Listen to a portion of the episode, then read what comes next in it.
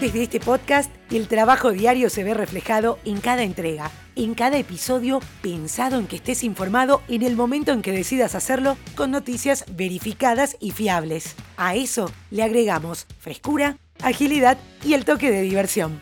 Gracias por elegirnos. Esto es El Franco Informador, tu mejor opción para estar al día con las noticias. Soy Soledad Franco. Allá vamos. Bien, y hoy es miércoles 5 de mayo. Feliz día de festejo para todos los mexicanos, que sé son muchos los que nos escuchan, no solamente en México, sino también en los Estados Unidos. Una vez más, gracias por elegirnos y que disfruten de este día. Ya te voy a contar algo especial que está preparado para que puedas verlo desde casa.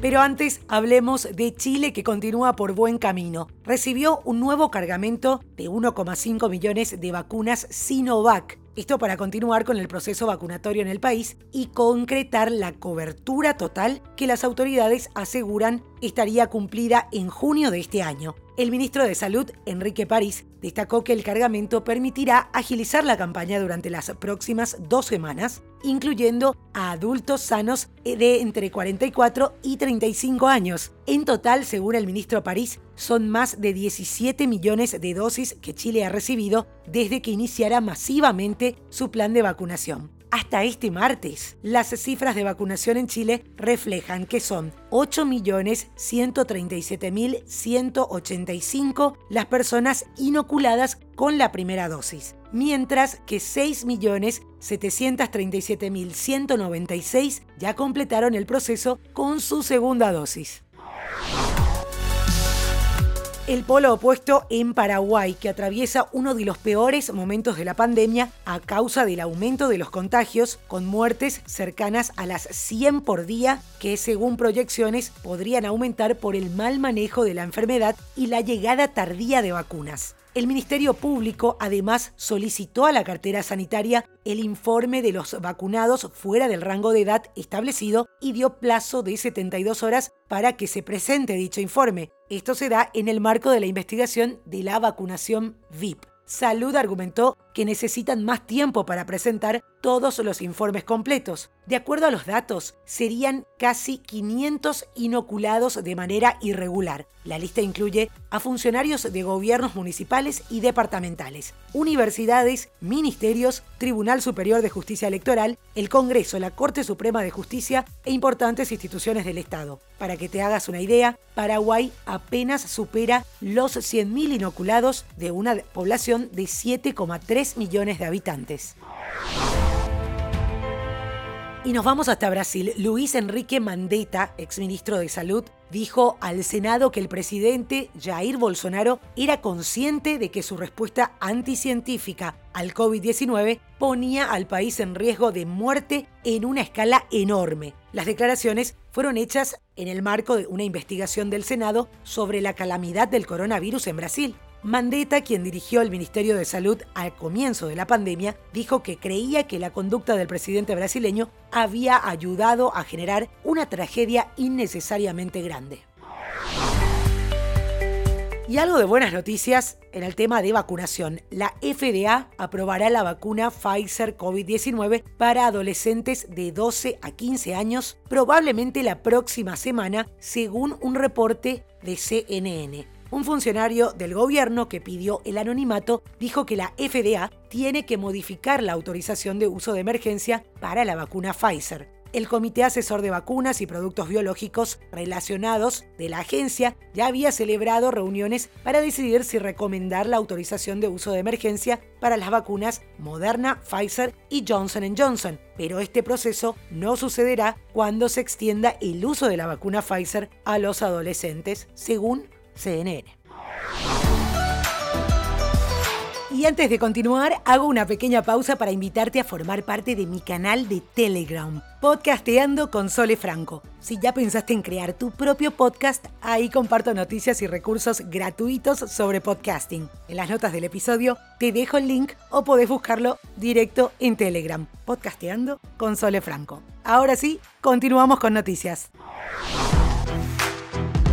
ya van siete días desde que se inició el paro nacional en Colombia y en pie de lucha con carácter indefinido están los organizadores. Una vez que lograron el gobierno retirara la reforma tributaria y dimitiera al ministro de Hacienda, ahora buscan que sepulten otros proyectos de ley y cambien políticas de varios sectores económicos y sociales. En la mayoría de los 268 municipios donde realizaron manifestaciones fueron pacíficas. En 15 de ellos hubo hechos muy violentos que causaron 19 muertos según reportes oficiales hasta este martes por la noche, un policía entre ellos y elevadas pérdidas materiales. Inclusive hay que hablar de Bogotá, Medellín o Bucaramanga, donde se provocaron destrozos y saqueos, pero fue Cali donde la situación se tornó más crítica.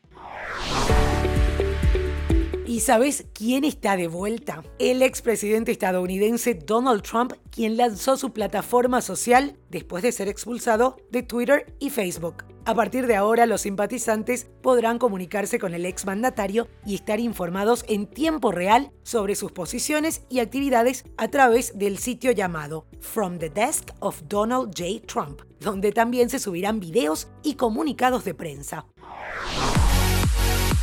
El Manchester City eliminó al Paris Saint-Germain y jugará su primera final de Champions League. Riyad Mahrez en dos ocasiones fue el autor de los goles este martes en el duelo en el que Ángel Di María, el argentino, se fue expulsado. Los Citizens se habían impuesto 2 a 1 en París en la ida. En la otra llave, Real Madrid y Chelsea se medirán en Inglaterra hoy miércoles tras el 1 a 1 en España. Pep Guardiola volverá así a jugar la final del certamen europeo más prestigioso después de haber ganado la final de 2011 contra el United.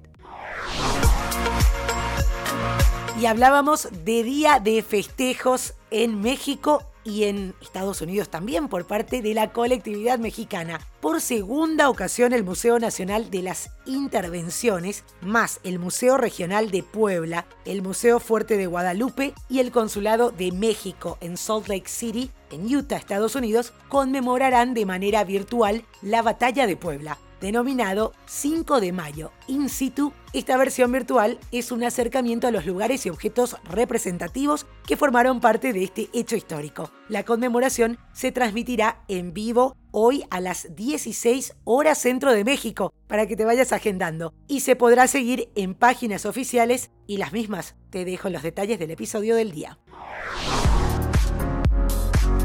Está de cumpleaños una fragancia enigmática. La casa Chanel está de fiesta porque cumple 100 años Chanel Number 5. La fórmula, que continúa siendo el secreto mejor guardado del imperio Chanel, celebra este miércoles 100 años de éxito histórico que revolucionó el mundo de la moda y la perfumería.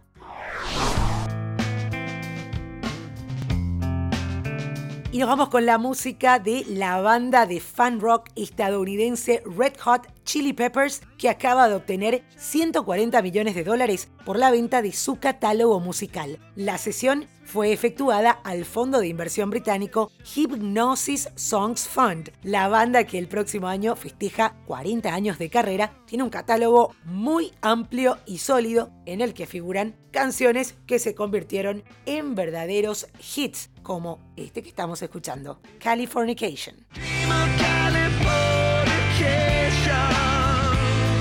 Y esto es todo por hoy, ya estás al día con las noticias. Te agradezco por hacer del Franco Informador parte de tu rutina diaria de información. Te espero nuevamente, mañana a primera hora.